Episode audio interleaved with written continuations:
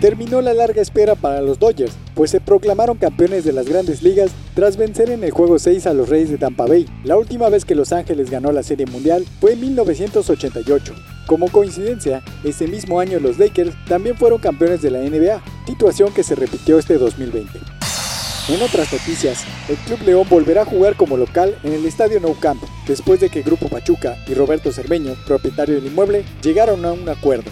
Sin embargo, dejaron detalles pendientes como la duración del mismo convenio y las disputas vigentes en los tribunales.